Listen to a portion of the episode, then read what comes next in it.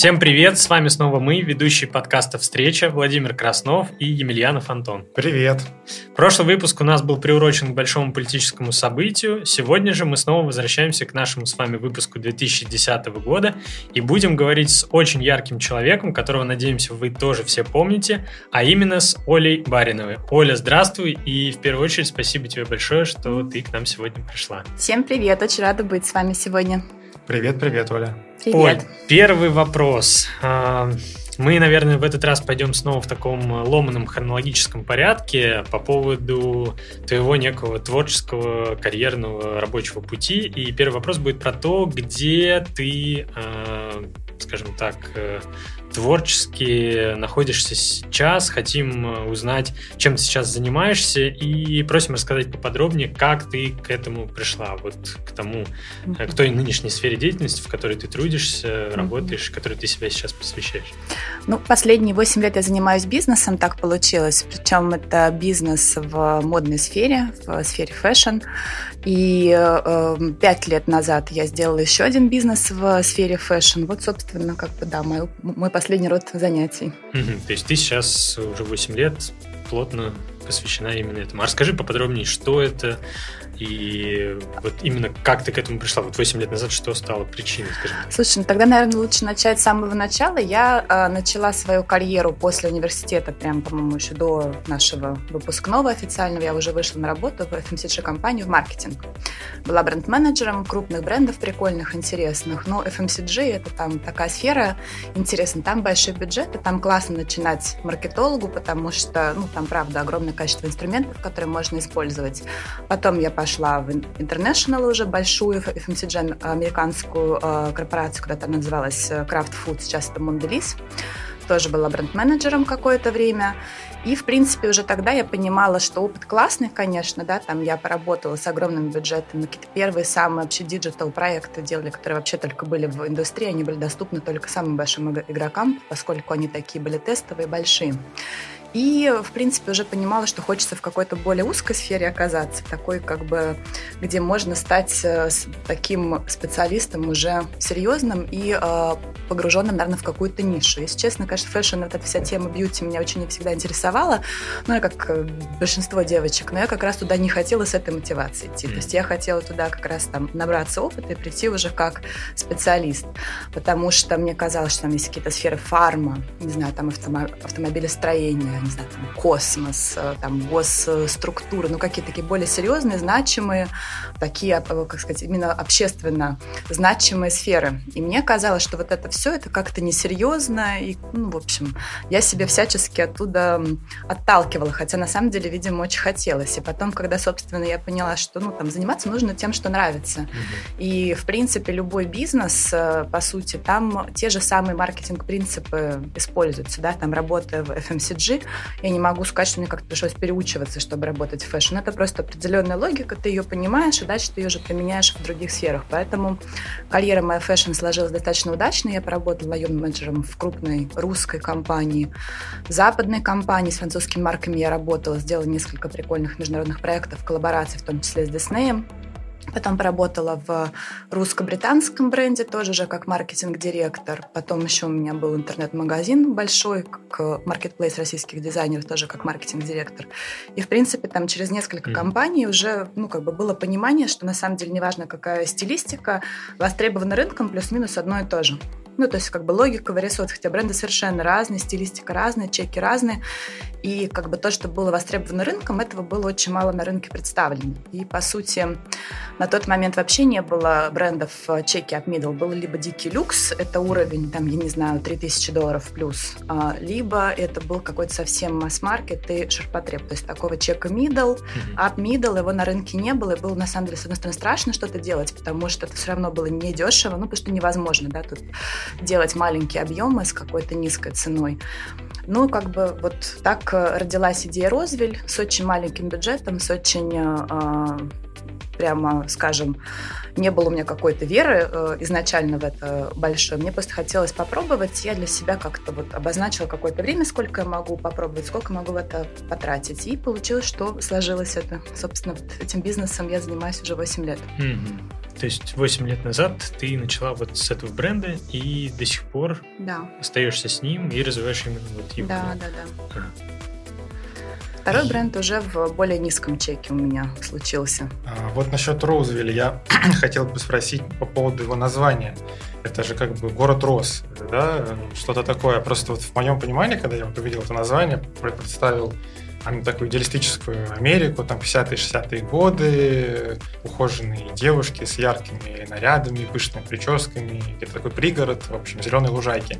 Я в правильном направлении мыслю или это какая-то моя бурная фантазия? Ты знаешь, плюс-минус да, но это было очень смешно, потому что у нас не было названия ровно до того момента, когда нужно было печатать лейблы. Ну, как бы, когда нужно печатать лейблы, у тебя уже нет варианта что-то не придумать. Партнер мы на тот момент как-то вообще э, сложно было ей в этом поучаствовать. Я в брендинге, в нейминге, если честно, не сильно э, сильна. Я говорю, ну окей, говорю, давай просто клише, там, не знаю, я хочу что-то ретро- vibe, мне нравится ville, да, как там Pleasantville, что-то вот твой референс, по mm. сути, да, и давай что-то такое прям супер женское, там, роза, ну, я не знаю, это просто такое клише. Ну, так получился Roseville, мы это сложили, причем я тогда не прогуглила, что есть город э, Roseville в Калифорнии, я проверила только домен свободный. Кто не прогуглил. У нас есть фолловер один, а, ну, в смысле, даже не один, а мы же там как-то тегали, и, в общем, этот фолловер, какой-то дядечка, 60 плюс, какой-то рокер-байкер в татушках, он комментит, мне кажется, каждую фотку, все лайкает, и он тут недавно написал, что хочет своей жене подарить что-то с названием, в общем, с э, своего города на Christmas. Тебе надо сделать его амбассадором. Абсолютно, он, он такой милый, то есть это вообще просто какая-то фантастика. В общем, название случайно совершенно родилось, и, в принципе, с тех пор в нейминге сильно далеко я не продвинулась. У меня с этим плохо, если честно. Ну, мы тебя прекрасно понимаем. У нас примерно то же самое было с нашим названием, поэтому это встреча. А теперь к более таким э, мирским и конкретным э, вещам. Какова твоя роль в этом а, проекте? То есть ты именно дизайнер, там сидишь, э, куришь, пускаешь такие дымные кольца и придумываешь платье, либо все-таки это в большей степени какие-то бизнес, такие задачи, там швейное дело, а дизайном уже кто-то, может быть, другой занимается? Слушай, ну, а, конечно, это больше бизнес-задачи. Изначально я полностью делала там весь э, сетап этой организации. Это и маркетинговая часть очень большая, потому что мы стараемся двигать свою ДНК. И это ДНК, что меня радует, очень хорошо считываться. Даже какие-то вещи, которые я просто пишу там в своих презентациях, ну, там, а для партнеров, еще для кого-то, иногда приходят люди, ну, прям целевая аудитория какие-то медийные лица, и они мне бренд описывают, ну, как-то прямо своими словами, один в один то, что я пишу. Поэтому это на самом деле очень приятно, что люди считывают тот месседж, который ты закладываешь через визуальные какие-то, да, там вещи, через картинки, через контент, через, ну, собственно, как бы сами вещи, через коллекции. Это считывается, это здорово. Поэтому маркетинг-часть — это моя такая самая любимая, наверное, часть. Ну, безусловно, организационная, потому что я до сих пор являюсь генеральным директором в этом бренде и отвечаю там за всю нашу команду. Дизайн, а, так получилось, что вначале да, потому что, ну, как бы, по сути, я не единственный человек, конечно, кто, кто в этом участвует. Есть э, команда конструкторов, но, по сути, как бы ДНК бренда выросла из маркетинга, да, и дизайн — это тоже маркетинг. Все знают, как должен выглядеть конечный продукт. И, по сути, я могу взять еще одно звено дизайнера, который сделает, типа, то же самое, но все равно в голову он мне влезть не может. Поэтому в этом проекте я пока в этом остаюсь, но, честно говоря, уже так э, прибегаю периодически к э, помощи дизайнеров на аутсорсе. У меня нет каких-то там амбиций именно там как дизайн, что я, во-первых, никогда на это не училась.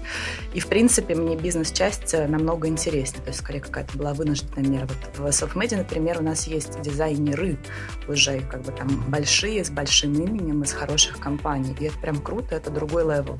Это второй бренд, э, да, который ты это второй да? бренд. Я выяснила, кстати, что на самом деле хороший дизайнер это вообще не про вот э, курить, а тоже так себе это как-то примерно представляешь, что какие-то очень креативные люди, вот, которые страдают, ну, как там, кто-то пишет, а кто-то там эскизы рисует. Выяснилось, что это очень много аналитики, это графики Ганта, и люди вообще совершенно даже не со своим там каким-то видением приходят mm-hmm. чаще. То есть это там тоже большая структура, определенный процесс, который, в общем, закладывается. И, и, и графики, да, то есть люди работают в графиках постоянно. Круто. А скажи, пожалуйста, вот, э, в принципе, понятно, как ты глобально пришла к тому, чтобы начать вести собственный бизнес, и какой у тебя был, э, что тебя вдохновило, да, условно, как ты там перешла. Можешь чуть более подробно, я вот всегда задаю этот вопрос, мне просто интересно с точки зрения там, как действующему предпринимателю, тебе, как тоже действующему предпринимателю, задать вопрос, каков был вот прям поподробнее порядок того, как ты, вот ты говоришь, там был небольшой бюджет, была идея, и я там стартанул. Вот можешь более подробно рассказать? Ты условно уволилась со, со своей э, работы, и у тебя был какой-то там лак времени, в течение которого ты это сделал. Или же это было вот прям по щелчку пальцев, да, ты прям такая, ой, нет, все, надо делать. Да, у меня есть небольшой бюджет, но я уже там не могу, я готова прям, вот как это происходило? Можешь прям поподробнее, может быть, даже условно там, ну, не с датами, да, но вот в один день я решилась, через неделю я там сделала то-то, то-то, то-то, и все. И вот через месяц у меня уже свой бизнес, и я бизнесмен. Слушай, на самом деле все началось с того, что у меня появилась как бы такая гипотеза, да, что там бренд в таком чеке с такой эстетикой может быть востребован там по тому-то и потому-то, да, потому что я понимаю, что это ниша, которая проседает абсолютно во всех марках. Я в то время работала, у меня была куча работ вообще, я была full-time исполнительным директором э, группы компании, это сеть СПА, ресторанный бизнес и еще даже банкетные залы. Помимо этого я консультировала фэшн-проект на аутсорсе и еще один проект я консультирую. То есть у меня работы было прям очень много. Mm-hmm. И а, я как раз начинала очень осторожно, как part-time, потому что я, честно говоря, как-то ну, у меня, видимо, не было предпринимателей особо в окружении. Все работали э, там либо в компаниях, либо в госструктурах, еще где-то. То есть, в принципе, как бы не было такого примера даже перед глазами. Поэтому я хотела какой-то минимальный, такой очень осторожный тест сделать. Я начала это делать, собственно, ну, после работы. Работала часов тогда до 9 вечера, до 10, поэтому я там вечером ездила в наш экспериментальный цех в Капотню. Ну, если честно, mm-hmm. если вы были в Капотне, вы знаете, что до, до 10 туда, в принципе, доехать не очень реально. Вот. Поэтому вот МКАД, фуры, вот эта вся романтика каждый вечер, часов там до двух, до трех ночи. Возвращалась, ну и, собственно, в течение дня просто какие-то звонки. Вот так вот каждый день, пока мы делали первую коллекцию. Потом, ну, соответственно, выходные тоже начались. А, все это время я совмещала. То есть это, наверное, где-то было полгода. Даже, наверное, побольше. 9 месяцев я примерно совмещала. У меня был партнер, а, который как раз наоборот не работал и была днем свободна. И как бы мне казалось, что получится у нее, да, там какие-то дневные вести дела, пока я занята в офисе. Но по факту как-то так вышло, что много было на мне завязано, поэтому все равно вот эти вот мои вечерние поездки и выходные никуда не делись. А потом просто в какой-то момент уже бизнес вышел на уровень определенный, и была тяга явно, ну, то есть надо было прям вот вообще быть э, слепым, чтобы ее не видеть. И я поняла, что, ну, то есть если я сейчас не уйду и не начну этим заниматься, мы просто либо это потеряем, ну, то есть как бы это ни во что не выльется. И эм, это был август, я помню, что я была в Биорице, в моем любимом, такая ретро-эстетика, пенсионерский старый курорт, такие вещи я очень люблю. В общем, я помню, что я прям купалась в океане, и у меня пришла такая мысль, что надо уходить уже нафиг с работы mm. и заниматься бизнесом. Я прям этот момент очень хорошо помню, потому что я помню, что в этом отпуске у меня каждый день были какие-то звонки в 6 утра на несколько часов, потому что бизнес достаточно турбулентный, и хорика бизнес, и вообще, в принципе, там ресторанный бизнес и э, бьюти-бизнес. Поэтому вот, собственно, да, я поняла, что уже пора заниматься чем-то своим, потому что наемная работа меня уже не сильно радовала. Ну и консалтинг параллельно, он никуда не делся. Ага, ну и получается в этот момент, когда ты была там, приняла решение, ты вернулась обратно и уволилась, получается, с работы да, и уже да, окунулась да. полностью. Да. У тебя был какой-то дауншифт с точки зрения того, что здесь у тебя есть там, четкий график зарплаты и так далее, а тут вот бизнес и небольшой стресс с точки зрения того, что это ну, такая очень ответственная история, в которой, кроме как сам, уже не на кого положиться особо ну, нет возможности на кого положиться, и, соответственно, надо вот в этом все прям. Да. Или же ты себя подготовила к тому, что да, это будет вот такая сложная история, или же, может, у тебя вообще никаких сложностей не было. Вот расскажи, как вот твои ощущения от того, что ты вот закончила работать на, как ты говоришь, full time и вот окунулась в бизнес. Угу. Был ли какой-то стресс, связанный с этим? Слушай, ну на самом деле график мой не сильно изменился, потому что все равно там это определенная рутина, мне она нравится. А вот с точки зрения именно обрубания концов, я как-то, мне всегда казалось, что я более авантюрный человек, но вот в этих вещах у меня было, как говорила, параллельно еще два консалтинга, и по сути от этих двух двух консалтингов я еще очень долго не э, избавлялась, что-то у меня даже менялось, потому что для меня это был такой островок э, стабильности. Во-первых, финансовой, mm-hmm. а во-вторых, я понимала, что что-то, если вот как бы вдруг не сложится, то есть даже в, в тот момент я допускала мысль, что может не сложиться. Думаю, ну окей, там мой full time в этот консалтинг, они меня ждали. Ну и как-то вот я там держала эти вещи. Мне казалось, что это мои риски немножко снижают. А то, что снижает риски, снижает твою тревожность. И мою тревожность это снижало здорово. Да, безусловно, в деньгах это был сильный, э, сильное проседание, mm-hmm. но как бы через это как раз была мотивация быстро это изменить. Вот, Тогда собственно, удалось. Большое уважение от меня лично за то, что ты молодец, все очень грамотно сделала. Это случайно, ты знаешь, мне кажется, мои фобии меня так А-а-а. вели. Зато теперь мы знаем, что бренд Роузвилли родился в Капотне. Точно, да. А если все-таки продолжать Вовину тему насчет э, денег, то вы достаточно быстро окупились. То есть сейчас вы уже э, такой хороший бренд, который успешный, известный и зарабатывающий. Да, мы очень быстро окупились, но это было время такое. То есть нужно понимать, что потом, когда там через три года мы запускали второй бренд, выяснилось, что циклы уже совершенно другие. Но вот Розвиль у нас окупился ну, типа за два месяца, что ли, два-два с половиной. То есть это при том, что мы это делали part-time, если честно, левой ногой. И вообще, как бы это, видимо, можно было сделать буквально за две недели. Но почему быстро? Потому что, во-первых, небольшие инвестиции, ну, как бы относительно, да.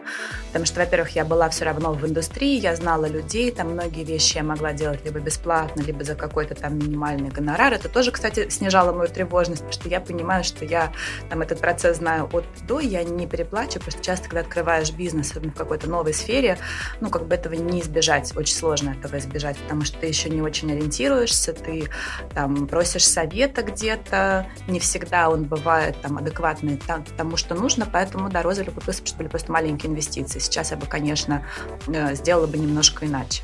Я бы не, не боялась вкладывать больше, наверное. А вот по поводу нынешней ситуации, пандемия, закрытие магазинов, э, вся вот эта ситуация, она как-то сыграла в плюс, наоборот, минус. То есть люди, которые покупали одежду вот у вас, они все равно продолжают ее покупать, потому что это такая более дорогая одежда, они как бы не сидят дома, все куда-то ездить. Или же, наоборот, все-таки спады чувствуются? Слушай, когда начиналась пандемия, я, если честно, очень испугалась. Я уже начала там себе какой-то список профессий, что я еще могу делать, если я не буду предпринимателем. Но как что-то мне все, все, все вещи вокруг одежды все равно э, крутились, поэтому я поняла, что не вариант. И мы много сделали таких достаточно антикризисных решений, то есть у нас там ни на день не прекращалась работа, все работали из дома, у меня прекрасная, просто потрясающая команда, люди реально замотивированы, они заинтересованы в том, что именно бренд был успешным успешный. И э, мы так быстренько раскидали все оборудование, у нас даже там шили какие-то образцы дома, фабрики mm. какие-то работали, выходили, то есть работа не останавливалась ни на день. И, конечно, мы косты многие порезали, там удалось по аренде договориться и так далее, но мы ничего не закрыли. Более того, я не понимаю как, но мы выросли в прошлом году на 70%. Не уверена, что это прям благодаря пандемии. Я думаю, что это то, что пандемия меня как фаундера заставила оптимизировать какие-то вещи, которые давно пора было бы э, оптимизировать. То есть, по сути, закрыв какие-то свои факапы, э, получилось там э, таким образом, плюс там, безусловно, э, рекламные какие-то вложения, которые тоже были больше, потому что я, опять же, переживала, что это все там как бы последние месяцы. И да, получилось все, как ни странно, очень хорошо. Спрос был, конечно, волнообразный, очень непредсказуемый. То есть это же был момент, когда, допустим, после каждого обращения президента во всех каналах, вообще во всех всех, потому что у нас там другого бизнеса был тогда канал э, вплоть до маркетплейсов, это Wildberries, Lamoda, да, то есть вообще низкий такой value check. И даже там после обращения президента на неделю просаживались продажи. Mm. Просто вот, ну, то есть это э, настроение mm-hmm. людей. Да, если у людей есть ощущение, что все плохо, если все плохо, то зачем мне одежда? Mm-hmm. А если все вроде как там нормально и менеджер было как-то под контролем, ну тогда можно что-то купить. Когда вообще говорят, что мы сейчас вот-вот э, победим, и спутник уже появился, и все, и как бы сразу это тоже хорошо влияет на продажи. Вот как-то так мы жили этот год. Слушай, а вот э, ты сейчас просто сказала такой момент, связанный с тем, что тебя эта ситуация заставила порезать косты, да, и там исправить некоторые факапы, просто это буквально такая врезка. Недавно услышал даже не знаю, как это правильно назвать, а, ну, выражение «кризисный пинок». А, вот это прям история про кризисный пинок. Мне просто очень оно понравилось, и я подумал, что, а, наверное, у тебя было как раз вот оно. Потому что у меня то же самое было, да, то есть э, в своем там бизнесе. Это тоже был такой кризисный пинок. Ты сразу начинаешь понимать, что так, ага, здесь, оказывается, можно совершенно все по-другому переиграть. И, конечно же, в обычной ситуации, там, в обычное нормальное время ты об этом вообще не думаешь. А вот, да, кризисный пинок — это такая история, которая, может быть, даже иногда и полезно, чтобы она случалась. Ну, конечно, не в таком объеме, наверное, да, но mm-hmm. иногда это нужно испытывать. Знаешь, мне кажется, зависит еще от типа личности. То есть, э, видимо, ты, как и я, в условиях э, стресса как-то мобилизуешься и начинаешь, возможно, даже лучше работать, эффективнее. Я за собой такое замечала, но я очень не хочу это замечать. Ну, то есть мне как бы хочется, чтобы наоборот, когда вот там штили комфорт, я как бы вот разворачиваю свою деятельность. А есть люди, которые в условиях там стресса любого, они сразу закрываются, схлопываются, и все, они ничего делать не могут, их это просто парализует. И как раз, мне кажется, очень много бизнесов, ну, по крайней мере, которых я знаю, а, где что-то не сложилось в пандемии, это был как раз вот такой тип менеджера. Ну, в целом, я с тобой согласен, да, есть такой есть такое мнение, есть такое понимание, да, это правда. А еще вот тогда у меня вот мысль ты сейчас говорил, у меня крутится в голове. Сейчас вспомню ее и задам. Ты у меня другой немножко вопрос. Э, так как говорит Вова, я погуглил чуть-чуть твои бренды, все-таки я подготовился. Ресерч все-таки был, да? Да, ну, безусловно, мне очень понравилось, э, поэтому я понял, что у вас были коллаборации с Полиной Гагариной, mm-hmm. и вы готовили костюмы для Ксении Собчак. Поэтому такой вопрос. А насколько интересно общаться с селебритями вживую? Вообще отличаются они в жизни? Того, что мы видим на экранах. А, вот, вот как-то так. Слушай, у меня такая, видимо, профдеформация, потому что когда я начала свою работу fashion, это был тогда самый успешный э, российский дизайнерский бренд, который носили, ну вот просто все. Я с пиаром достаточно плотно общалась, я была в маркетинге, но как бы пиар тоже меня сильно касался. И в Париже тоже мы делали ивенты, где уже международные там всякие товарищи, да, там как бы самые-самые знаковые люди для fashion-индустрии приходили. Поэтому, когда у тебя, ну, такая часть работы, ты это уже воспринимаешь понимаешь тоже, ну вот там я работаю маркетологом, да, Ксения Собчак э, работает в шоу-бизнесе, да, там а Полина Гагарина работает на сцене. Ну вот если честно, что меня удивило в один момент, я думала, что это какой-то другой мир. Ну то есть э, не в плане того, что там все там икру едят черную на завтрак, да, и там, не знаю, я там это я делать не буду, это не а в том, что это на самом деле та же самая компания, та же самая корпорация, та же самая структура, тот же самый менеджмент. По сути, люди решают такие же совершенно задачи, задачи, которые я решаю каждый день. Ну, то есть там тоже у людей есть там команда, тоже в пандемию нужно эту э, команду содержать, и неважно, есть ли у тебя доходы, нет ли у тебя доходов, да. И то же самое там в обычной жизни люди там как-то, э, это очень много работы с людьми, с менеджерами разных уровней, там и с исполнителями, это большое количество управленческих решений, поэтому вот как бы для меня было скорее, наверное, э, открытием, что не только люди как люди, они такие же, а еще что они такие же совершенно решают задачи. А в принципе, вот мне кажется, все, все кого то назвала, они такие же совершенно вживую. Классные, прикольные, может быть, даже кто-то еще и лучше, чем кажется. Слушай, а тогда вот такой вопрос. Э, я, в отличие от Тони, research не делал, но мне это, наоборот, немножечко дало такой, как сказать, эмоциональный. Я был удивлен, когда буквально незадолго, там, за пару дней до записи нашего сегодняшнего выпуска, я зашел на страницу как раз-таки твоих брендов и понял, что у тебя огромное количество подписчиков, что по одному из брендов, что по второму. И я понял, что мне интересно понять, то есть, а что дальше, да? У тебя получается некий свой сегмент, это там не высокая мода, да, ну и не масс-маркет. Uh-huh. А, но при этом, наверное, поправь меня, да, правильно ли я мыслю, это не это что-то типа ну не H&M, да, но что-то повыше, да, но какой-то такой бренд, который можно все равно вывести в массы, да, и масштабировать. Если у тебя такая, в принципе, задача, а, если есть, то как, когда ты планируешь выходить там на какой-то, может быть, следующий уровень, и вообще какое у тебя видение в целом? Потому что, ну, по сути, у тебя сейчас уже такой средний бизнес и достаточно узнаваемый бренд. Я даже когда зашел на страницу, я удивился еще и тому, что очень многие ребята, которых я знаю, не подписаны. То есть у меня там было... Причем это не с нашего факультета кто-то, а это вообще просто сторонние люди, которых вот, я знаю. Я так люблю такие истории, очень приятно. Вот, да, я был на самом деле очень удивлен, э, потому что, повторюсь, я там, э, когда мы договорились о том, что мы тебя позовем, я не знал о том, чем ты занимаешься даже. И Ничего вот себе. я очень сильно удивился, приятно удивился, да, потому что это очень круто. То есть вот ты расскажи, какая дальше глобальная цель и куда ты будешь, куда ты собираешься двигаться? Наш бизнес на самом деле разный и имеют разную стратегию. У нас разница в чеке практически в три раза, да, то есть так вот для понимания средний чек Розовель, ну какого-то ключевого айтема, допустим, платит 19-25 тысяч рублей, но это сейчас вот там с поправкой на курс self-made, это сумма до 10 тысяч рублей, да, то есть mm.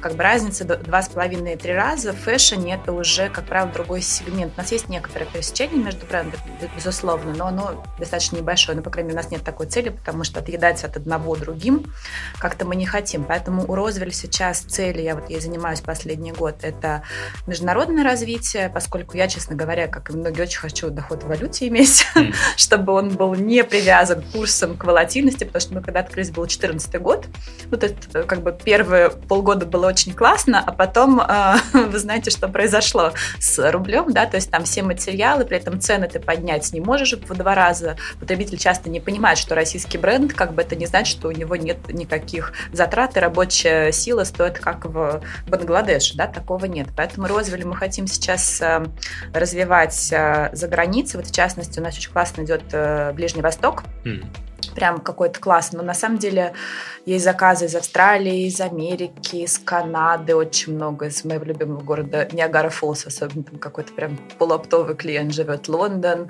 а, из Италии много заказов. Mm. То есть мы сейчас хотим это более системно развивать в онлайн а, направлении. С очень классная команда, которая ведет сейчас вот российский блок, он, а, они еще ведут международный блок для больших а, классных брендов.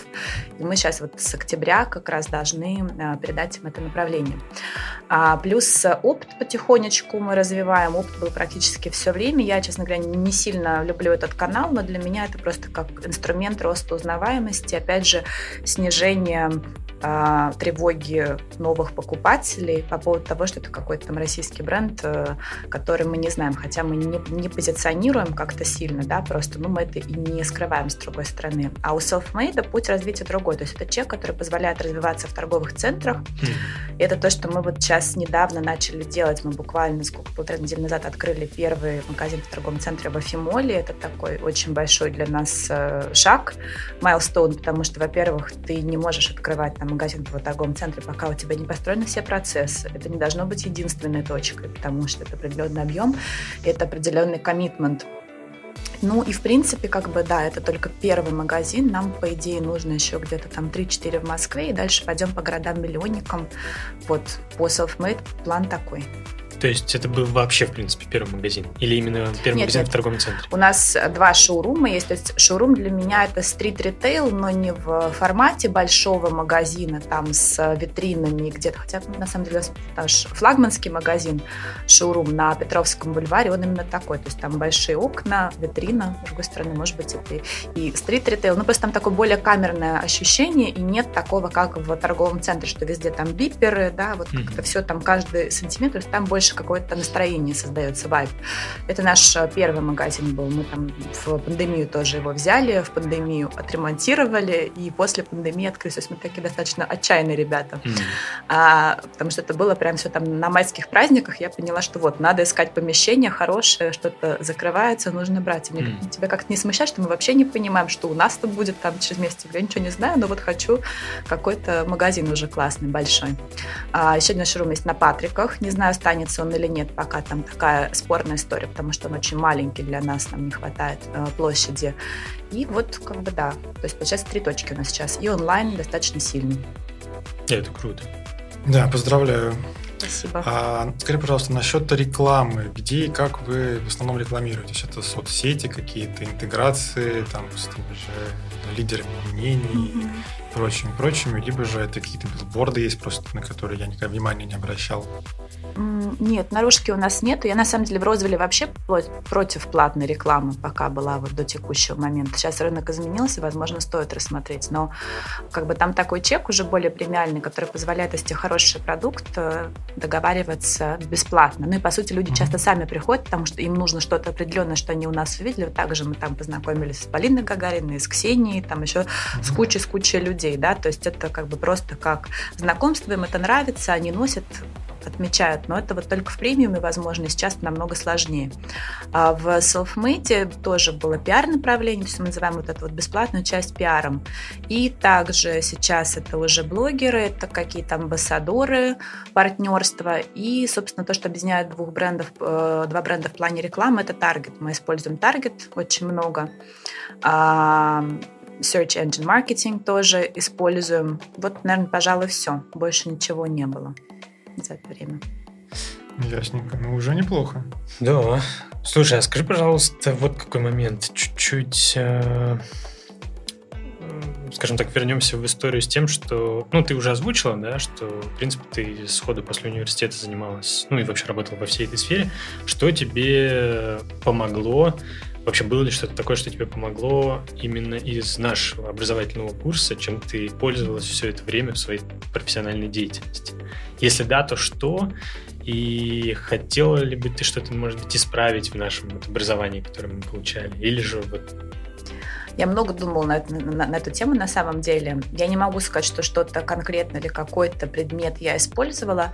Что мне нравится в нашем образовании, наверное, то, что это какой-то кругозор, да, что это огромное количество предметов, там большое количество разных специализаций. Конечно, многие из этих предметов давались очень поверхностно, на мой взгляд, да, то есть там либо это какое-то небольшое количество семинаров совсем, да, то есть это какие-то маленькие блоки, а что бы я хотела исправить? Ну, на самом деле, я достаточно рано, еще когда поступала, мне был всегда, так скажем, частный блок бизнес намного интереснее, чем госблок. И когда я поступала, это позиционировалось так, что вот это факультет госуправления, но он не, спе- не специализируется только там на потенциальных кадрах для госструктур. Там хотите работать в там, частных компаниях, хотите работать в бизнесе, что будут блоки и как бы для тех, и для тех. И вот, собственно, как бы тут, конечно, нужно было смотреть на название, потому что для меня, конечно, гос, э, как скажем, госдисциплин, да, таких э, паблик, было слишком много. Я, честно, ну, прям как бы всегда понимала, что мне это не сильно интересно. И когда в четвертом курсе я поехала на... У нас была там программа по обмену, наверное, да, э, как это называется правильно, в Канаде. Там я взяла себе все курсы там, про бизнес, маркетинг, там, не знаю, бизнес-полиси, strategy какой-нибудь. Вот это, конечно, там прям было классно. И когда я вернулась обратно, если честно скажу, особенно вот все блоки про маркетинг, которые у нас тогда были, там бизнес и так далее, мне уже показались, ну, как бы плоскими, оторванными от жизни, э, и практики в них было очень мало, да, и не было ощущения э, того, что те, кто это преподают, у них был какой-то существенный опыт в практике. И, конечно, вот тут у меня как бы случилось некое не разочарование, ну, то есть, в принципе, когда ты там учишься в северноамериканском, особенно университете, где образование действительно услуга, платная, там, дорогая, и люди продают тебе услугу так же, как и любой другой бренд, да, там, где они стараются с точки зрения бэк-офиса сделать все максимально, там, не знаю, удобно, где там все справки можно получить там в специальном там здании за 3 секунды, то есть это как бы было некое, некое разочарование как и в организации, потому что я правда считаю, что образование там это там та же услуга, тот же продукт. Это не бесплатный продукт, да, то есть там бюджетных мест у нас э, всегда было как-то прям совсем э, немного. И мне кажется, что если ты оказываешь э, платную услугу, ты должен там тоже к своим студентам относиться как к клиентам, да, и, соответственно, как-то конкурировать с другими вузами. То есть вот это, наверное, и то, что, на мой взгляд, вот по всем, ну, будем называть там бизнес-дисциплинам, для меня не хватало немножко глубины. Вот. А скажи, пожалуйста, с точки зрения... Согласна ли ты с, точ... э, с тем, что мы как бы часто эту тему затрагиваем. А, было бы здорово, если бы у нас было больше практики по каким-то вещам и меньше даже теоретического курса, чтобы потихонечку, даже хотя бы с точки зрения госуправления, погружаться вообще в то, как э, госуправление реализуется на практике, в действительности, чтобы человек, когда он приходит в какое-нибудь министерство, ведомство и так далее, чтобы он не начинал с нуля, с чистого листа, как это есть сейчас, да, и было в наше время. Потому что я сам с этим столкнулся, mm-hmm. это было именно так. А чтобы он уже в процессе за эти пять лет, он прям конкретно, не знаю, там, ну, может, не по полгода, но там по не две недели, а там несколько месяцев э, в году проходил конкретно практику, да, и погружался именно в эту атмосферу, и чтобы за это именно с него был там спрос, чтобы был как отдельный предмет, что если ты действительно хорошо обучался, там, проходил эту практику, mm-hmm. чтобы вот за это ты получал какие-то дополнительные баллы, может быть, тот же экзамен или ну, вот в каком-то таком формате. Как ты думаешь, могло бы тебе это помочь, вот, если бы это было вот так? Ну, безусловно, на самом деле мне есть чем сравнить, потому что там помимо опыта э, учебы в Канаде, я еще делала MBA в Вене. У меня была международная программа, где было там большое количество американских э, профессоров, но также европейских, э, в основном австрийских. И, в принципе, подход образовательный во всех странах, в Вене, ну вот в, в Австрии конкретно в меньшей степени, но вот в Северной Америке в основном он как раз строится вокруг практики, да, то есть такого, чтобы мы на, там, ну, условно, лекцию, лекций нет, есть только семинары. на семинарах ты никогда там не слушаешь практически лекцию по теории, максимум тебе показывают какую-то очень интерактивную э, презентацию с огромным количеством практики, да, то есть в том-то работа с аудиторией. А весь вот этот вот ридинг, да, там э, учебники, теоретическую часть, ты это все как бы читаешь дома. И как бы уже имеется в виду, что если ты пришел на очное занятие, ты уже это все прочитал, то есть ты как бы там теоретической частью как-то можешь оперировать, дальше уже практика. Это много кейсов, это очень много групповой работы, которая как раз моделирует реально рабочие ситуации. Поэтому, мне кажется, с практикой, безусловно, это здорово, но это можно делать и даже, ну, там, просто в ходе занятий, да, то есть если тебе там говорят, что, как, не знаю, там, как выносится законопроект, вот там тебе дали, как он вносится, и вот вы в группах, да, там, каждый делаете какую-то процедуру по там, не знаю, э, пушингу или как это называется, mm. законопроекта, допустим. То есть это можно огром, огромным количеством инструментов э, как-то использовать. Слово пушинг меня всегда радует. Возможно, это называется питчинг законопроекта. Да, именно. Я, видимо, это слово хотела сказать, но видишь, поскольку у меня не было опыта с законопроектом, я все время только пушу всех. Особенно уведомлениями. А, вы все про бизнес и про бизнес. Меня больше интересует э, творческая часть. Э, вот поэтому скажи, пожалуйста, мне вот что. То есть, как я понимаю, для тебя в большей степени это все-таки именно бизнес, это не творчество, то есть ты хочешь на этом именно зарабатывать, а не творить. А, правильно я понимаю? Знаешь, сложный вопрос, который я себе все время задаю. Мне кажется, я все время это подчеркиваю, что вот бизнес, бизнес, но если честно, мне очень нравится творческая часть тоже. Я как-то, знаешь, видимо, у меня есть какая-то дихотомия творческих людей, бизнес-людей. Творческие люди у меня всегда ассоциировались вот с такими, там, знаешь, людьми, которые имеют богемный образ жизни, просыпаются в 12, там, не знаю, а, в понедельник не спеша пьют свой кофе до двух. Ну, то есть, как бы, такое тоже, безусловно, есть. Но я как-то поняла, что мне, видимо, не стоит так это жестко делить. Э, во-первых, розовый это моя эстетика на 100%. То есть, если говорить там про вот какую-то визуальную часть, это вот прям то, как я вижу, то, как мне красиво, и мне нравится, что это кому-то еще, кроме меня, красиво. Это на самом деле как-то оказалось, что это самая приятная часть. Мне очень приятно, когда люди, я вот реально там, не знаю, на улице, чем как-то мои знакомые чаще э, встречают, э, чем я, людей, одетых в Розвилле там или в Selfmade, но это безумно приятно, потому что ты понимаешь, что люди проживают свою жизнь, там делают какие-то свои дела, в чем-то, ну, как бы, что ты сделал, там, к чему ты приложил руку, это какое-то удивительное чувство, которое прям вот меня никогда не перестает удивлять. Поэтому, если честно, наверное, да, мне нравится бизнес-часть, я как-то всегда это через там бизнес-призму э, протаскиваю, да, ну, творческая часть мне тоже очень нравится, мне кажется, это прикольно. На самом деле в любом бизнесе, вообще в любом бизнесе есть место для творчества, потому что это все вот нестандартные решения, все гипотезы, все попытки, которые мы предпринимаем. Поэтому мне кажется вообще классно, и бояться э, слова творчество не стоит. Более того, у меня был научный руководитель, когда делал MBA, он эм, был там каким-то одним из деканов Kent State University в Ohio. Он меня как-то позвал, когда у нас был американский блог, там э, какой-то семинар провести, какой-то workshop, когда они объединяли студентов творческих э, дисциплин, там дизайнеров в основном, со студентами бизнес-дисциплин. Это было так круто, потому что он говорит, слушай, ну вот там можешь что-то приехать рассказать, потому что ты вроде как бы там творческим делом занимаешься, но у тебя там бизнес-бэкграунд, и вот как ты это делаешь, как ты, ну, это соединяешь. Мы когда стали общаться с этими ребятами, проектами выяснилось, что на самом деле как бы у тех, у других есть там как бы то, чего, казалось бы, не хватает. Да? То есть у творческих людей есть стремление как бы делать успешный бизнес, и они хотят научиться тому, что нужно еще, чего им не хватает, чтобы реализовать свои проекты. А бизнес ребята там пытаются найти какие-то классные идеи, да, там какую-то там творческую часть, либо партнера себе найти, да, там творческого, либо там понять, какая там идея будет востребована. Это казалось, что в принципе все не очень сильно далеко ушло. И как бы, как говорилось, что там и в дизайне есть своя структура. Я не знаю, как бы, как это соотносится. То есть, допустим, там поэзия — это условно там другая часть э, творческая, но весь э, творческий процесс, который как-то соприкасается с бизнесом, в том числе дизайн, это как бы и про то, и про то. Вот. Понятно. А если у тебя, скажем, муза или муз, или откуда ты вдохновение черпаешь? Может быть, ты какие-то книги, фильмы, выставки, что-то вот в таком духе? Ну вот в Розвилле, наверное, мне нравится очень ретро-эстетика. Я люблю эпоху 40-х, 50-х годов в основном. А, я очень люблю всякое старое. Обожаю старые отели, не знаю, эти вот старые курорты пенсионерские, европейские очень люблю. Какие-то там галереи. Ну, то есть это то, что как бы вот где у меня глаз отдыхает. Или недавно в Риме, и у меня было плохое настроение, потому что там налоговая у нас э, какие-то требования прислала очень страшные. Я прям в ужасном настроении иду и, и попадаю на блошиный рынок, где всякие постеры винтажные, и все.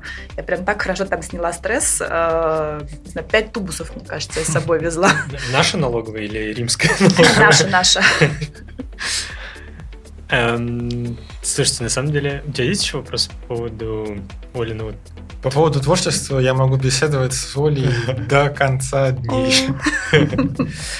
Э, так, ну тогда ты будешь еще какой-нибудь творческие вопросы задавать? Или же будем переходить? По поводу творчества, скорее такой вопрос. Есть ли у тебя любимые дизайнеры? Может быть, ты на кого-то ориентируешься из них?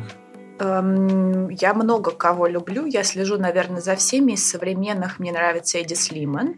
А вообще я люблю, ну, понятно, все там старенькое, там, типа Кристобаля, Баленсиаги, что-то такое. Но я не могу сказать, что я прям вот кого-то одного изучила и затерла до дыр. Мне просто, в принципе, как бы интересно, потому что мне кажется, что мода циклична, да, и вообще многие другие сферы, там, дизайны, и не только цикличные. По сути, это все такая как бы переработка каждый раз идет. То есть, допустим, какие-то вещи, которые носили там 80 лет назад, они вполне актуальны сейчас, их можно даже практически там либо слегка адаптировать, либо там носить это как есть.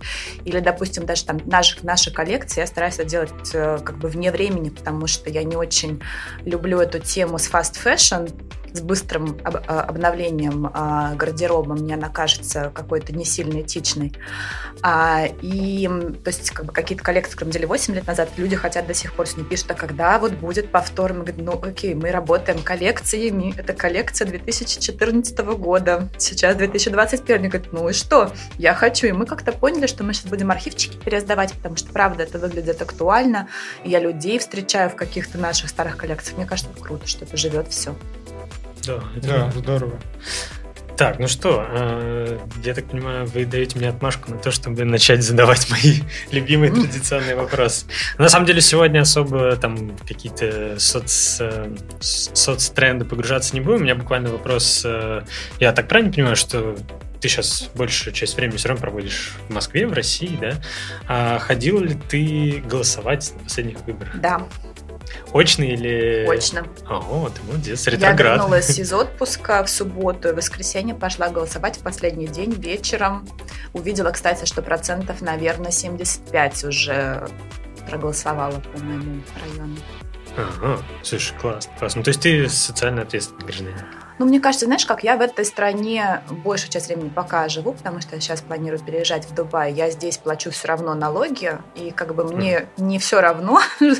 куда мои налоги идут. Ты знаешь, когда, когда я стала платить налоги, вообще, мне кажется, стала еще более, ну, имею в виду, что еще как бы от бизнеса, я стала более социально ответственной, потому что, ну, то есть ты понимаешь, что, конечно, ты можешь жаловаться сколько угодно на то, что все плохо и вообще там ничего мне не делают, но если ты сам отказываешься от каких-то реальных э, инструментов и рычагов, ну, как бы о, чем тогда разговор? Я тебя хорошо понимаю, да, это правда так.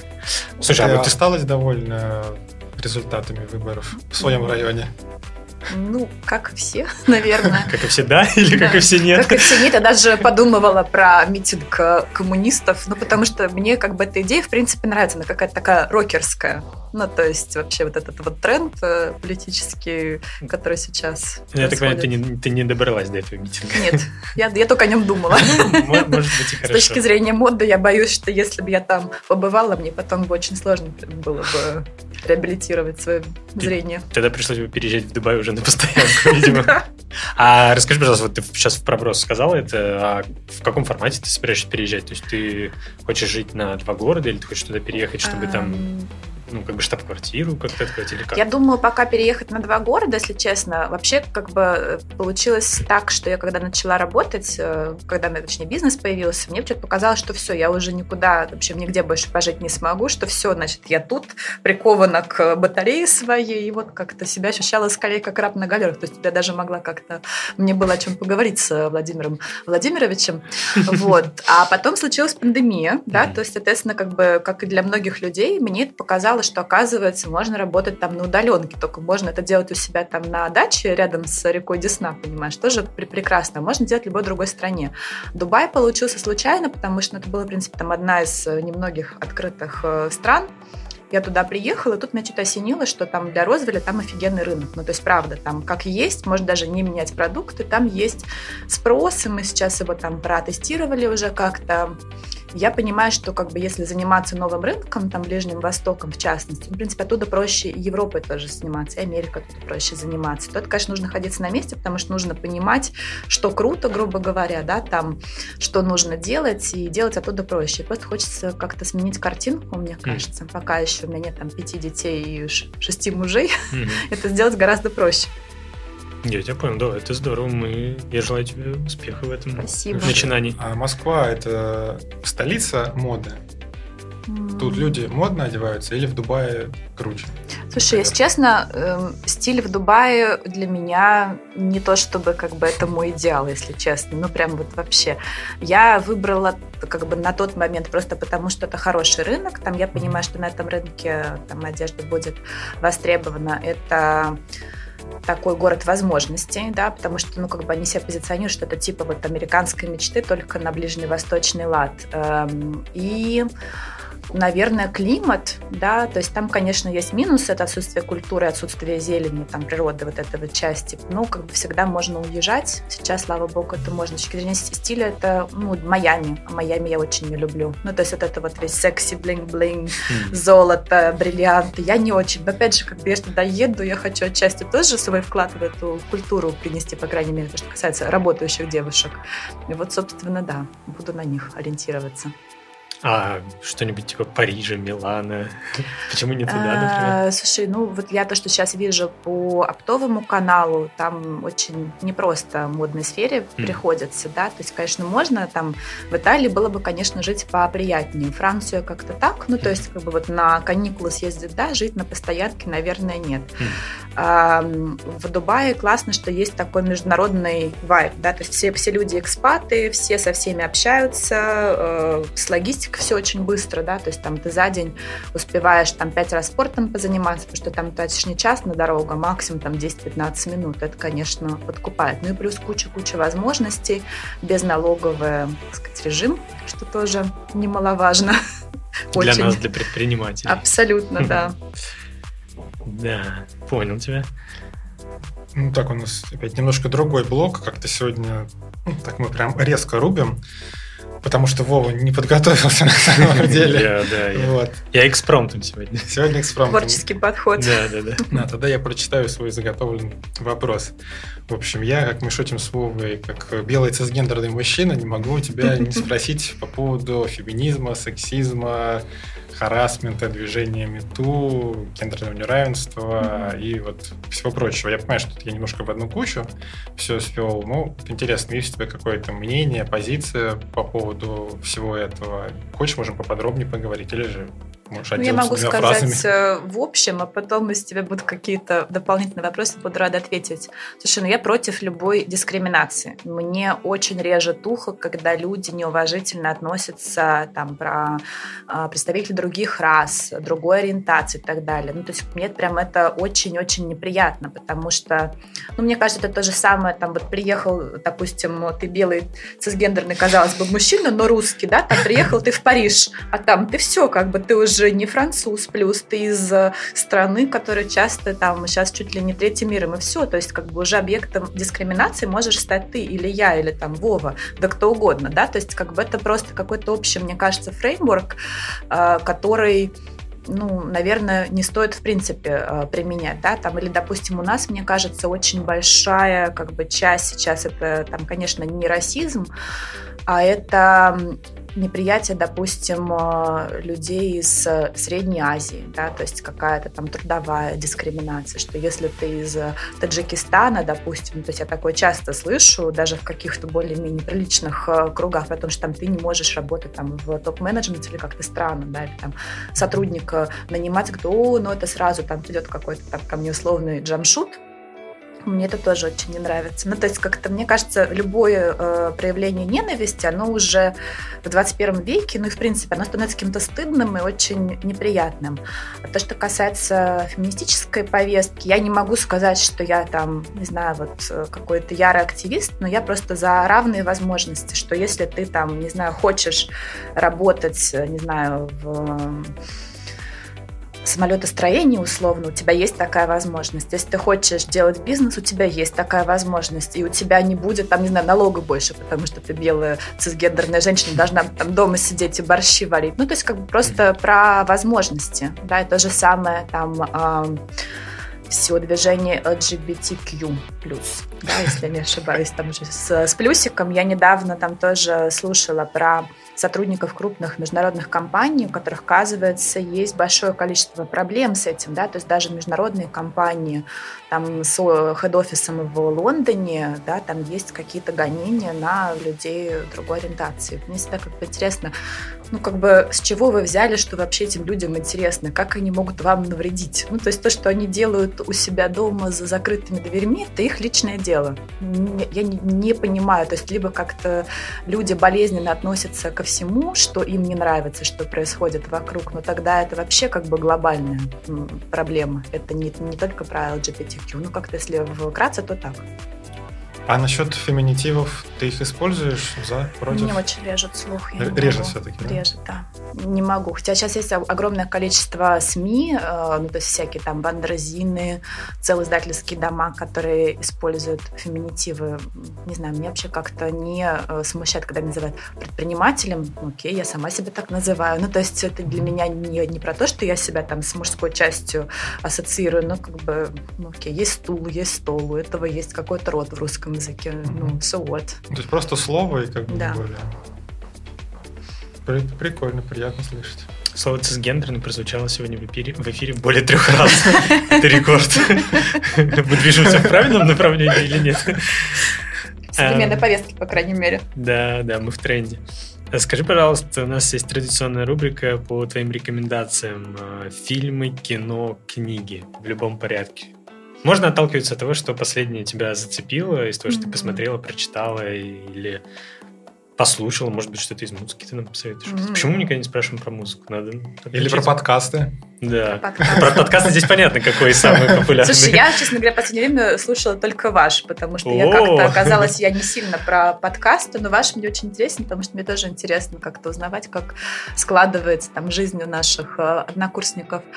Фильмы. Фильмы я люблю в основном, ну, ретро, старенькие, ЧБ. Мне недавно понравилась эта замечательная жизнь. Жизни. Забыла, как зовут этого актера. А, Бенини? Нет, это Фрэнк Капра снял. А играет. Так, минутка. Кинокритик подключился. По-моему, Джеймс Стюарт, если я неправильно помню. Я тебе могу сказать чуть попозже. У меня он где-то еще остался тут в прочитанных. Ну, э, фильм классный. На самом деле он про то, как можно ценить разные события в жизни, и хорошие, и плохие. Мне нравится Соррентино, ну, в принципе, там Луп это вообще гениально, мне кажется, да, там и на политическую тему, и вообще. А, из книг а, я сейчас как-то в основном переключилась на художественную литературу, потому что у меня долгие были периоды, особенно когда там я делала MBA, это было два года одной сплошной бизнес литературы и учебников, и мне после этого как-то хотелось а, восстановиться. Перечитываю классику, ну просто вот все, что там хочется еще раз, да, то есть я там недавно Пушкина перечитывала, кстати, очень интересно, потому что, ну вообще как бы казалось бы всем уже надоело эти разборы, школьная программа, там вообще какие-то новые новые вещи видишь, да, или там, не знаю, Маэма я перечитала, тоже классно. Какого? Маэма. Собственно, а. Маэма. Интересно, а из кино? Из кино? Ну, я прям могу тебе какой-то... А, подожди, кино ты сказал вот, старенькое, это, получается, а из я, новенького... Я люблю все старенькое, новенькое как-то вот... Слушай, ты знаешь, я как-то вот сейчас к этому отношусь, что я плохо знаю классику, и я хотела бы больше, наверное, времени сейчас э, уделить э, узнаванию классики. И вот когда я с классикой буду более-менее как бы э, в ней получше ориентироваться, чем я ориентируюсь сейчас, я снова вернусь к новенькому, наверное. Когда это уже тоже станет классикой, стареньким. Ну, да. Тогда, а, может, вот сериалы можно. Ла Гранде Белеца у меня, пожалуйста, есть. Мальтийский сокол, то, что я последнее смотрела. Мальтийский сокол крутой фильм, да. Да. Ну и что-то. Один я, из лучших нуаров. Я вышел из выпуска в этом моменте. Бетти Дэвис у меня тут тоже. Ну, в общем, какие-то мне сейчас там нравятся. Там либо актера, актрисы. Я прям стараюсь все посмотреть с ним или с ней. Но они ведь очень красивые, те вот актрисы тех времен. То ли их умели как-то по-другому снимать, то ли ЧБ так э, как-то по-другому выглядят, но они были очень классные. Мне кажется, какие-то характеры были, это было больше, ну, как бы это, да, и про визуальный образ, но это было еще про, про характер, то есть было мало актрис, да, там меньше фильмов снималось, и мне кажется, как бы нужно было, чтобы каждый, там, знаю, человек был каким-то уникальным, там, характерным, харизматичным, из-за того, что такой отбор, тебе нужно там, из тысячи выбрать там одного, видимо, получалось э, так прикольно. Мне тоже очень нравится. Я с тобой согласен, потому что за последние пару дней посмотрел два новых фильма, и оба оказались очень плохими. Да, смотрите классику, господа. Тогда последний сериал. Вот что еще мы обычно спрашиваем. А, последний сериал, который я смотрела, был Why Women Kill. Мне он нравится. Первый сезон был вообще, на мой взгляд, очень классный. Второй э, тоже ничего. Мне очень понравился сериал, э, я его точнее обожаю, Marvelous Mrs. Maisel просто вообще, мне кажется, это супер. И про, кстати, феминизм, и вообще, кстати, про роль женщины в обществе, это прямо классно. Но там с другой совершенно точки зрения. Ты смотрел ведь, наверное? Ну, я немножко, но он смешной. Он очень классный. Не там знаю. про женский стендап. Про женский стендап, и он классно разворачивается в, в разных э, сезонах. Это вообще там и про отношения, и про бизнес, наверное, даже часть. В общем, как бы мне кажется, он классный, такой достаточно тонкий и не банальный. По-моему, он даже получил Эмми или что-то такое. Он я, по-моему, тоже получил. про него слышал. Там прекрасный мужчина, актер, он играет э, отца, я забыла, как его зовут, по-моему, Тони Малхуп, как-то так. То есть он американец, если не ошибаюсь, ливанского происхождения. Он еще играл в сериале, э, когда у меня был ковид, я сидела дома, я пересмотрела весь сериал «Детектив Монк». И я поняла, это супер штука. То есть там как бы он очень сильно отличается от э, современных сериалов, потому что у него нету, ну, какой-то большой, то есть у него сторилайн очень сильно растянут, и там, когда ты смотришь какие-то эпизоды, которые стоят рядом, тебе кажется, что, ну, как бы особо они ничем связаны, просто как, ну, как бы скетчи какие-то, зарисовки. Но э, я поняла, что этот сериал дал э, ход огромному количеству персонажей других сериалах. То есть, там, допустим, его помощница — это вылитая Пенни из «Теории Большого взрыва». Mm. Просто вообще один в один. Mm. Тут южный акцент, э, внешность, типаж, там, манера говорить, какие-то там присказки, просто супер. Потом там его собственная история там такого интроверта, он называется по русском переводе «Дефективный детектив». Это очень смешно. Там товарищ с каким-то огромным количеством э, всяких фобий, mm. там, не знаю, каких-то своих вещей, что, не знаю, я стакан беру только там с этой стороны, а не с этой, что чай я пью там с тремя дольками сахара, и вот так помешан. То есть там какая-то история про то, как он боится выходить из дома и так далее, как страх этот преодолевает, как он раскрывает дела благодаря как раз своей дефективности. В общем, просто мне было интересно, как э, вот эта вот э, тема потом нашла отражение в огромном количестве новых сериалов, которые мы знаем, которые более известны. Интересно. Слушай, а вот ты сказала, что когда ты болела ковидом, то есть ты пережила да. эту историю. Как у тебя прошло? Очень легко. А, легко. Я как-то сразу настроилась, что я как-то поняла, что переболеть, наверное, неплохо. Это было в прошлом феврале. А, я подумала, что приболеть было бы неплохо, ну, потому что у меня будет иммунитет, и как-то будет все это менее страшно. И потом я как-то, когда поняла, что заболеваю, думаю, ну окей, она сейчас как-то очень легко должна приболеть, реально очень легко переболела. В прошлом феврале это, получается, вообще в самом-самом начале пандемии? Нет. Или в этом феврале? В этом феврале, а, извиняюсь, да. У меня уже все. я в следующем году живу. Ну, хорошо, что все прошло тьфу легко. Да, прекрасно. А вы как? Я бессимптомно тоже, к счастью. А, у меня есть теория, что я заболел в самые первые дни, но она ничем не подтверждена, потому что потом, когда я сдавал э, эти самые все анализы, антител у меня никаких не было. Mm. И этим летом я поставил вакцину «Спутник Ви». Вот, э, Поздравляем с чипированием. Да, да, да. Спасибо, Сергей Семенович. Кстати, по поводу Москвы, надо же тоже спросить. А Москва похорошела? Тебе нравится? С учетом того, что она переезжает в Дубай, она уже ответила на этот вопрос. Слушай, ну вот как бы такой, мне кажется, неоднозначный вопрос, э, потому что если сравнивать там с Москвой десятилетней давности, которую я еще помню, там с точки зрения там чистоты улиц, да, там, не знаю, застройки и так далее, безусловно, похорошело. Ну, то есть вопросов нет. Другой, как бы, другой момент, что там не всегда нам стилистически нравятся те или иные решения, ну, то есть там как бы спорненько иногда, да, там какой ширины должны быть бордюры, должны эти бордюры перекладываться раз в сезон. То есть мне казалось, что плитка это какой-то более sustainable fashion э, направление, да, где не нужно новую коллекцию класть там каждый месяц. Меня это особенно затронуло, тогда был шурум на цветном, и вот там как бы реально каждый сезон были какие-то новые работы, и мы уже прямо шутили, что да, видимо, тренды есть э, не только в одежде. Ну, то есть, как бы похорошело, да. Э, во всех ли моментах э, согласна я с Сергеем Семеновичем? Ну, конечно, нет. Ну, как и все, мне кажется. Так, так, так. А, в, а, а Капот не похорошела? Капот я не была, слава богу, с тех пор ни разу. А, У меня травма. Вырвалась из Капот, не все, и назад не заманишь. Вырвалась. Это точно. Так, а какие минусы? Какие минусы? Ну, во-первых, там по поводу больших э, пешеходных зон и плитки, и тротуарной части вопросики, как у всех. По поводу патриков э, тоже некоторые вопросики, да, там ливневки, да, это очень большая проблема, которая особо не решается.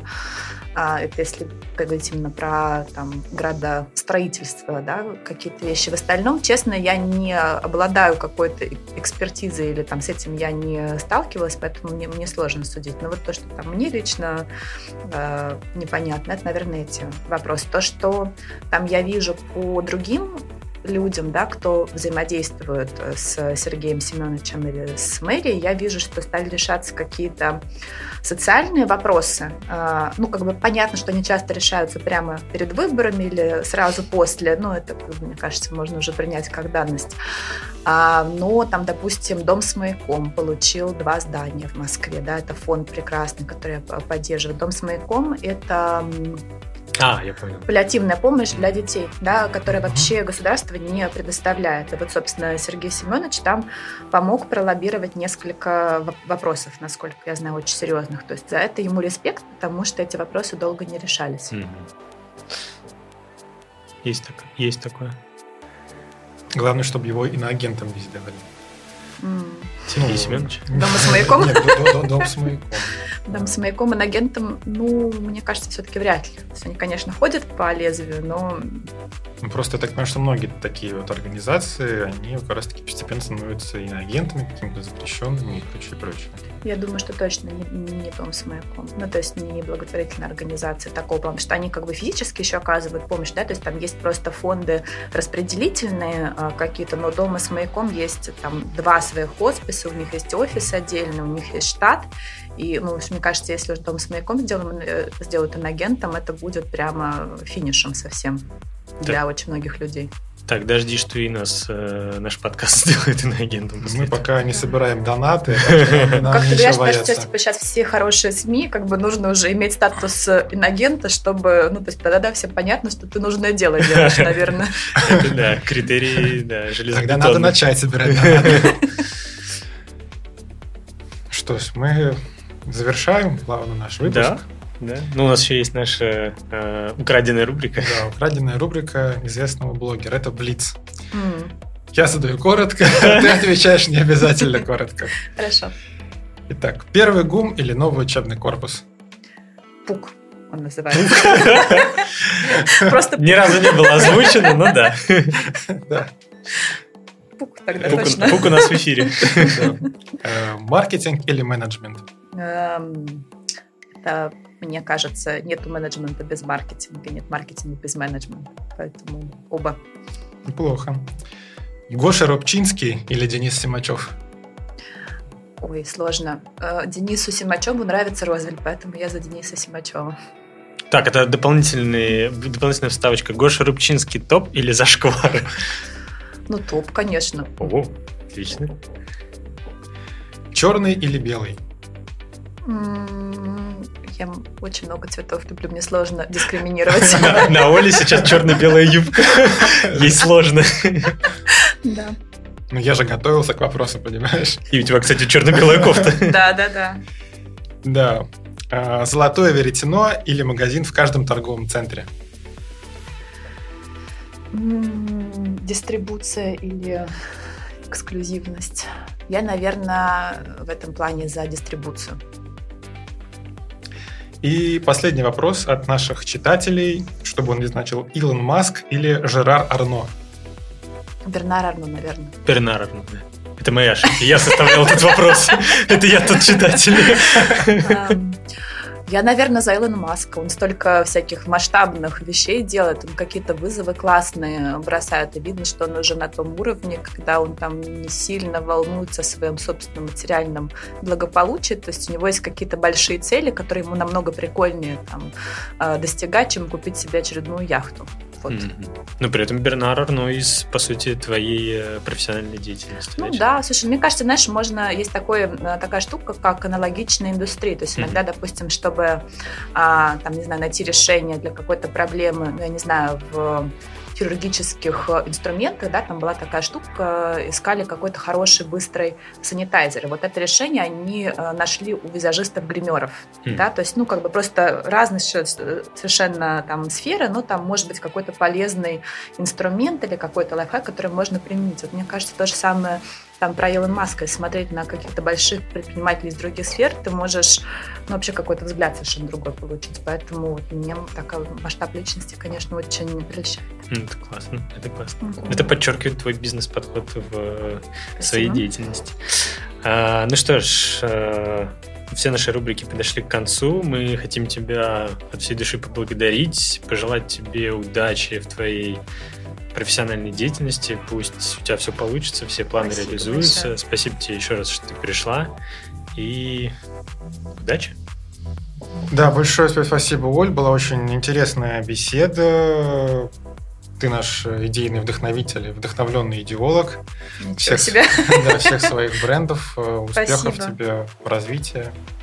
Спасибо большое, мне было очень приятно с вами, вы классные ведущие. Спасибо. Удачи вашему подкасту. Спасибо, спасибо большое, спасибо. Все, всем пока. Всем пока. Пока, все.